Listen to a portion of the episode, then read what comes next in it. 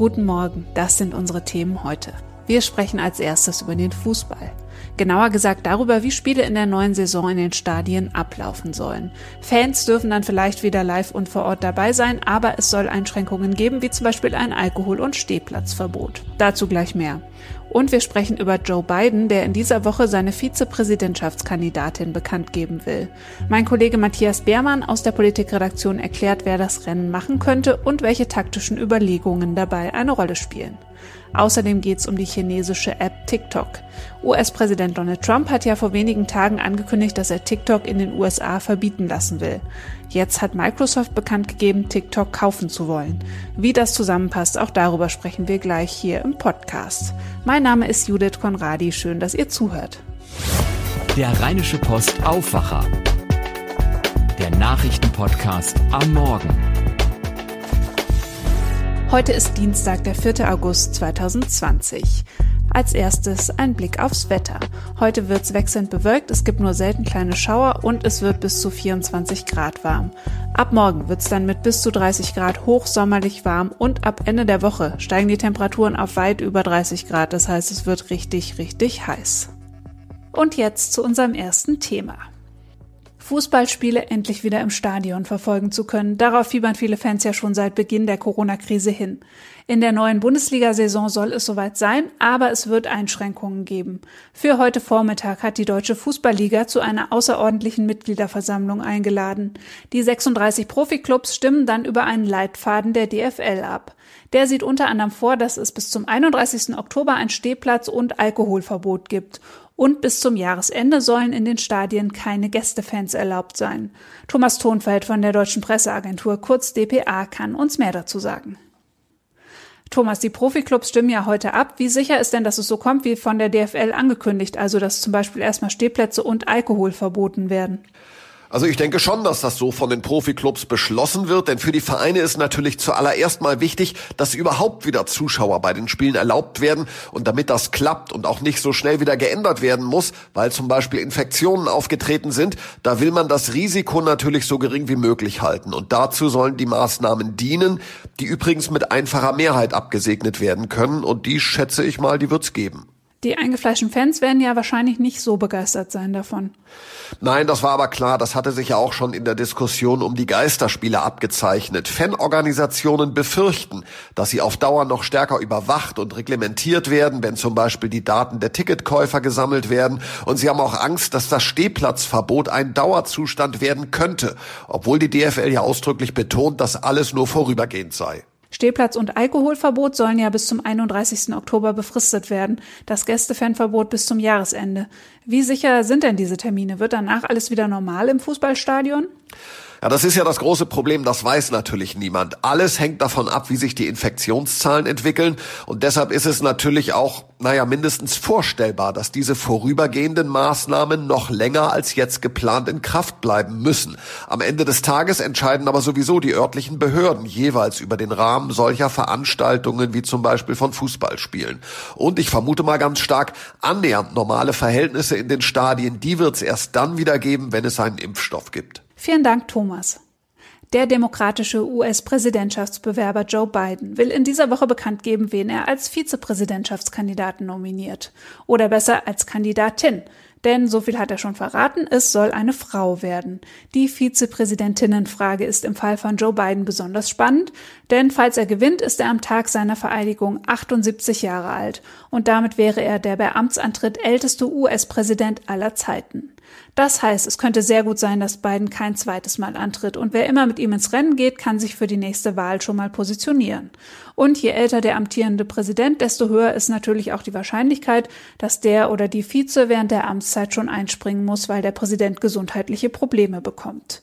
Matthias Beermann ist in unserer Politikredaktion der Experte für die Außenpolitik. Mit ihm habe ich über Biden und seinen Wahlkampf gesprochen. Matthias, Joe Biden hat ja schon relativ früh bekannt gegeben, dass er mit einer Frau gemeinsam antreten möchte. Was glaubst du, warum er sich da so früh festgelegt hat? Ja, zum einen, weil in den USA, genau wie in Deutschland und in fast allen westlichen Demokratien am Ende die Frauen die Wahlen entscheiden. Das wird wahrscheinlich der wichtigste Grund gewesen sein. Und außerdem, um sich definitiv abzuheben von Donald Trump, dessen Verhältnis zu den Frauen ja, sage ich mal, problematisch ist. Hm, es soll also eine Frau sein. Und welche Kriterien spielen da sonst noch eine Rolle? Ja, äh, diese Frau als Vizepräsidentin muss da viele Rollen ausfüllen. Es wird allgemein erwartet, dass ähm, Biden eine Frau wählt, die nicht weiß ist, so dass auch äh, die Minderheiten angesprochen werden, also diverse Einwanderungsgruppen. Ideal wäre es eigentlich auch, wenn diese Frau etwas linker wäre als er selbst, um den linken Flügel der Demokratischen Partei, die ja in, im letzten, in den letzten Monaten nochmal kräftig ähm, nach oben gegangen ist und stärker geworden ist, dass dieser Flügel sich auch irgendwie repräsentiert fühlt. Und dann sollte diese Frau möglicherweise noch 100 andere Eigenschaften haben. Also sie ist wirklich nicht zu beneiden. Gibt es denn schon eine Favoritin, die all das erfüllen könnte? Ja, wenn es das so wäre, dann hätte Biden wahrscheinlich seine Wahl schon verkündet. Es gibt einen Namen, der immer wieder fällt. Das ist Kamala Harris. Sie ist Senatorin äh, aus Kalifornien. Sie war früher dort Staatsanwältin. Äh, sie wäre eine Vertreterin von Minderheiten, denn ihre Eltern ähm, kommen aus Indien und Jamaika. Also insofern wäre sie eine Wahl, die schon äh, in das Raster passen würde. Aber ob es dann wirklich Kamala Harris wird, das ist noch alles andere als sicher sichert einem eine nicht weiße Kandidatin oder ein nicht weißer Kandidat eigentlich automatisch die Zustimmung der Minderheiten? Ich würde sagen, 2020 ist das so, denn die Polarisierung in Amerika ist unter Donald Trump so vorangeschritten, dass die Demokratische Partei einfach als Partei der Schwarzen gilt und die Republikaner als Partei der Weißen, was eigentlich widersinnig ist. Man weiß zum Beispiel, dass viele schwarze Wähler in ähm, Fragen der Moral, also Homo-Ehe oder äh, Abtreibung sehr viel konservativer denken als viele andere liberale demokratische Wähler. Also sie würden eigentlich republikanisch wählen, aber 2020 ist es, glaube ich, so, derjenige, der einen, eine schwarze Vizekandidatin aufbieten kann, der wird die schwarzen Stimmen bekommen. Wie einflussreich ist denn eigentlich der US-Vizepräsident oder die Vizepräsidentin? Also eigentlich hat er nicht viel zu melden. Er muss eigentlich immer nur die Termine machen, die der Chef nicht machen will. Also alles in der zweiten Reihe. Andererseits hat man gesehen, dass Vizepräsidenten, die ihre Rolle ein bisschen offensiver interpretieren und wo der Chef vielleicht nicht ganz so stark war, dass die durchaus eine Rolle gespielt haben. Und in gewisser Weise galt das sogar für Joe Biden. Obama war ein starker Präsident, aber Joe Biden war eben eine Person, die viele Menschen angesprochen hat, die mit Obamas Stil nicht so viel anfangen konnten. Insofern äh, wir haben das ja eingangs schon erwähnt, es ist sehr, sehr wichtig, dass es komplementär ist. Ne? Der Vizepräsident oder die Vizepräsidentin muss Dinge haben und ähm, dem Wähler signalisieren, die eben der, der Chef eben nicht selber hat. Und wie schätzt du generell derzeit die Chancen von Joe Biden ein, gegen Donald Trump zu gewinnen im November? Also eigentlich muss man jetzt sagen, äh, eigentlich kann nur er selbst noch den Wahlsieg verhindern. Also wenn er sich jetzt äh, enorm blamiert in den drei De Debatten, die im Fernsehen stattfinden werden gegenüber Trump. Er ist eben schon nicht mehr der Jüngste. Er ist etwas fahrig, manchmal ein bisschen tattrig. Trump versucht das ja ständig aufzuspießen.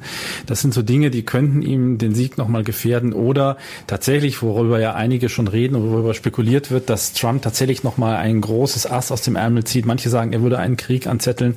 Ich mag daran nicht glauben. Ich glaube tatsächlich, Biden hat beste Chancen, diese Wahl zu gewinnen. Nicht unbedingt, weil alle Leute Joe Biden wollen, aber weil ganz viele Amerikaner eben keinen Donald Trump mehr wollen. Äh, apropos Donald Trump, was weiß man eigentlich über ihn? Wen wird er denn wahrscheinlich als Vizepräsidentschaftskandidaten mit ins Rennen nehmen? Es gibt dazu noch keine definitive Aussage von ihm, aber es wird allgemein davon ausgegangen, dass er an ähm, Mike Pence als seinem Vizepräsidenten festhalten will. Vielen Dank, Matthias Beermann. Die Kurzvideoplattform TikTok hat weltweit viele Fans, aber auch viele Kritiker und Gegner. Einer von ihnen ist bekanntlich US-Präsident Trump. Der hat ja vor einigen Tagen angekündigt, er wolle die chinesische App in den USA verbieten lassen. Jetzt gibt's schon wieder neue Schlagzeilen zu TikTok. Microsoft hat offiziell angekündigt, TikTok kaufen zu wollen. Was ist da los? Darüber habe ich mit Florian Rinke aus unserer Wirtschaftsredaktion gesprochen. Florian, für alle, die es vielleicht noch nicht wissen, was für eine App ist TikTok eigentlich? Ja, TikTok ist ein soziales Netzwerk, ähm, besonders beliebt bei äh, sehr jungen Leuten, hat inzwischen weltweit äh, ungefähr eine Milliarde Nutzer und ähm, ist halt besonders bekannt, weil es halt sehr stark auf äh, visuelle ähm, ja, Dinge setzt, also viele Videos, Kurzvideos, äh, so ähm, synchron Playback-Videos. Äh, ähm, das macht TikTok halt so beliebt bei, bei einer jungen Zielgruppe. Was verspricht sich denn Microsoft von dem Deal? Naja, Microsoft ist ja in den letzten Jahren eigentlich immer eher ein Bürounternehmen gewesen. Also man hat irgendwie diese ganzen Office-Software, äh, Word und Excel und dann hat man irgendwie angefangen äh, im sozialen Netzwerkbereich ähm, mit LinkedIn auch so ein professionelles Netzwerk aufzubauen oder aufzukaufen. Und ähm, man ist aber aus dieser Ecke eigentlich trotz Xbox äh, nie so wirklich rausgekommen. Und bei jungen Leuten spielt man ja eigentlich, muss man sagen, keine Rolle. Also da gibt's irgendwie Facebook mit, mit Instagram und WhatsApp. Äh, da gibt's natürlich Google mit, mit Angeboten wie YouTube. Aber von diesen großen Tech-Konzernen, ähm, also Facebook, Microsoft, Apple, äh, Google, Amazon ist Microsoft ja das Unternehmen, was am weitesten von der jungen, von den jungen Leuten entfernt ist. Und TikTok würde das halt ändern. Also Microsoft möchte ins Social Media Geschäft sozusagen ein bisschen einsteigen damit. Wie würde das denn die Social Media Landschaft verändern in den USA und wahrscheinlich ja auch weltweit, oder? Ja, also man muss mal gucken, wie sich TikTok entwickelt. Ne? Also es ist im Moment natürlich äh, wirklich sehr beliebt und wächst auch rasant.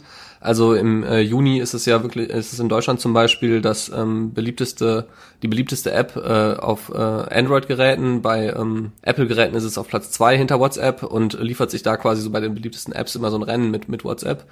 Ähm, ob das jetzt anhält, weiß man nicht. Vor ein paar Jahren gab es mal Snapchat, äh, wo man auch große Hoffnungen in den USA reingesetzt hätte, dass die so ein bisschen so die Übermacht von äh, den Facebook-Diensten, also Instagram, Facebook, äh, WhatsApp knacken können. Das hat auch nicht so wirklich hingehauen. Deswegen muss man mal gucken, wie langfristig äh, nachhaltig so dieses Wachstum von TikTok ist. Aber natürlich, klar, am Ende geht es darum, dass man versuchen will, diese Übermacht, die Facebook in den letzten Jahren aufgebaut hat, zu knacken, ähm, die Werbegelder so ein bisschen natürlich auch da vom Kuchen was abzubekommen und, äh, und vielleicht da irgendwie dann wirklich ein paralleles Netzwerk zu etablieren, was halt auch stark ist in der Zielgruppe, die bislang eigentlich überwiegend vom Facebook-Konzern bedient wird. TikTok kommt ja aus China und steht deswegen immer wieder in der Kritik. Vor ein paar Tagen hat äh, US-Präsident Donald Trump angekündigt, dass er TikTok in den USA verbieten lassen will. Schreckt das Microsoft von so einem Deal nicht ab? Ähm, ich denke nicht. Am Ende geht's ja ganz klassisch um Industriepolitik. Also das, was, was Trump macht, ist ja letztlich, dass er nämlich seine eigenen Unternehmen schützt, indem er halt äh, diese, diese Angst vor dem chinesischen Anbieter schürt. Ähm, es gibt natürlich zu Recht Sicherheitsbedenken, aber wenn man mal ehrlich ist und die letzten Jahre sich anguckt, ist es ja nicht so, dass die äh, US-Unternehmen nicht von Geheimdiensten ausgeschnüffelt worden wären oder auch da die Daten nicht irgendwie in falsche Hände geraten wären. Also es ist manchmal auch so ein bisschen immer äh, die Frage, ja, wem nützt gerade die, ähm, die Haltung des Präsidenten? Und insofern wäre es für Microsoft ja sogar vorteilhaft, weil durch Trumps Drohungen steht TikTok natürlich jetzt oder ByteDance, das Unternehmen hinter TikTok, in den USA ziemlich mit dem Rücken zur Wand und ist eigentlich sogar so ein bisschen gezwungen, äh, sich vielleicht jetzt auch auf so einen Deal einzulassen, den man sonst vielleicht nicht eingehen würde. Das heißt, äh, für Microsoft, die sich jetzt ja auch so als der Konzern positionieren, der die, die amerikanischen Daten schützt und der für Steuergelder in Amerika sorgt und so, wäre dieser Deal natürlich dann quasi mit, mit Flankierung des Präsidenten äh, vorteilhaft. Vielen Dank für die Infos, Florian Rinke. So, und jetzt kommen wir nochmal zu unseren Rhein-Stories. Wenn ihr den Aufwacher regelmäßiger mal hört, dann kennt ihr die Aktion ja schon. Meine Kolleginnen Marie und Maren sind in diesem Sommer durch unsere Region unterwegs. Sie fahren einen E-Bully und sie sind auf der Suche nach nachhaltigen Projekten, sehenswerten Orten und spannenden Menschen. Das Ganze dokumentieren sie unter anderem auf Instagram. Jetzt gerade sind die beiden in der Region Kleve. Gestern fing die Woche für Maren und Marie mit Geocaching an. Und morgen steht was ganz Besonderes an. Die beiden fahren nämlich zum Dackelverein nach Geldern. Ich muss zugeben, manchmal bin ich ein bisschen neidisch auf ihren Job. Wenn ihr ihre Tour durch die Region verfolgen wollt, ruft mal unseren Instagram-Channel auf. Rheinische Post heißt er. Unterstützt werden die Rhein-Stories übrigens von unseren Partnern Ikea und Rewe. Kurze Pause für Werbung. Diese Ausgabe des Aufwacher-Podcasts wird euch präsentiert von IKEA. Wusstet ihr, dass NRW das Bundesland ist, in dem es die meisten Staus gibt? Wie gut, dass ihr mit Click und Collect jetzt ganz viel Zeit spart. Stellt euch auf ikea.de euren Einkauf zusammen, lasst eure Artikel zusammensuchen und holt alles zu eurer Wunschzeit bei eurem IKEA-Einrichtungshaus ab. Alle Infos zu diesem zeitsparenden Service findet ihr unter ikea.de slash services. Die Übergabe eurer Ware findet am Click- und Collect-Schalter natürlich kontaktlos statt. Danke an IKEA fürs Möglichmachen dieses Podcasts. Und jetzt schauen wir noch auf das, was heute wichtig wird. NRW-Ministerpräsident Armin Laschet besucht heute das Flüchtlingslager Moria auf der griechischen Insel Lesbos. Das Aufnahmezentrum wurde 2015 errichtet und ist für 3000 Menschen ausgelegt. Derzeit leben dort mehr als 14.000 Migranten unter teils lebensunwürdigen Zuständen. Moria ist das größte Flüchtlingslager Europas. Anschließend besucht Laschet auch das als Vorzeigelager geltende Camp Karatepe, in dem die Zustände weitaus besser sind. Dort leben derzeit etwa 1300 Menschen. Die deutsche Corona-Warn-App soll in Kürze in fünf weiteren Sprachen zur Verfügung stehen. Die Versionen Arabisch, Polnisch, Bulgarisch, Rumänisch und Russisch sind derzeit in der Entwicklung, sagte Digitalstaatsministerin Dorothee Bär von der CSU unserer Redaktion. Bisher gibt es die am 16. Juni in Deutschland gestartete App nur in Deutsch, Englisch und Türkisch. Sie soll helfen, die weitere Verbreitung des Virus zu verlangsamen. Bisher haben sie nach offiziellen Angaben 1,4 Millionen Nutzer installiert. Das war der Rheinische Post Aufwacher vom 4. August 2020. Wenn ihr Kritik, Anregungen oder Themenvorschläge habt, schreibt uns gerne an aufwacher.rp-online.de.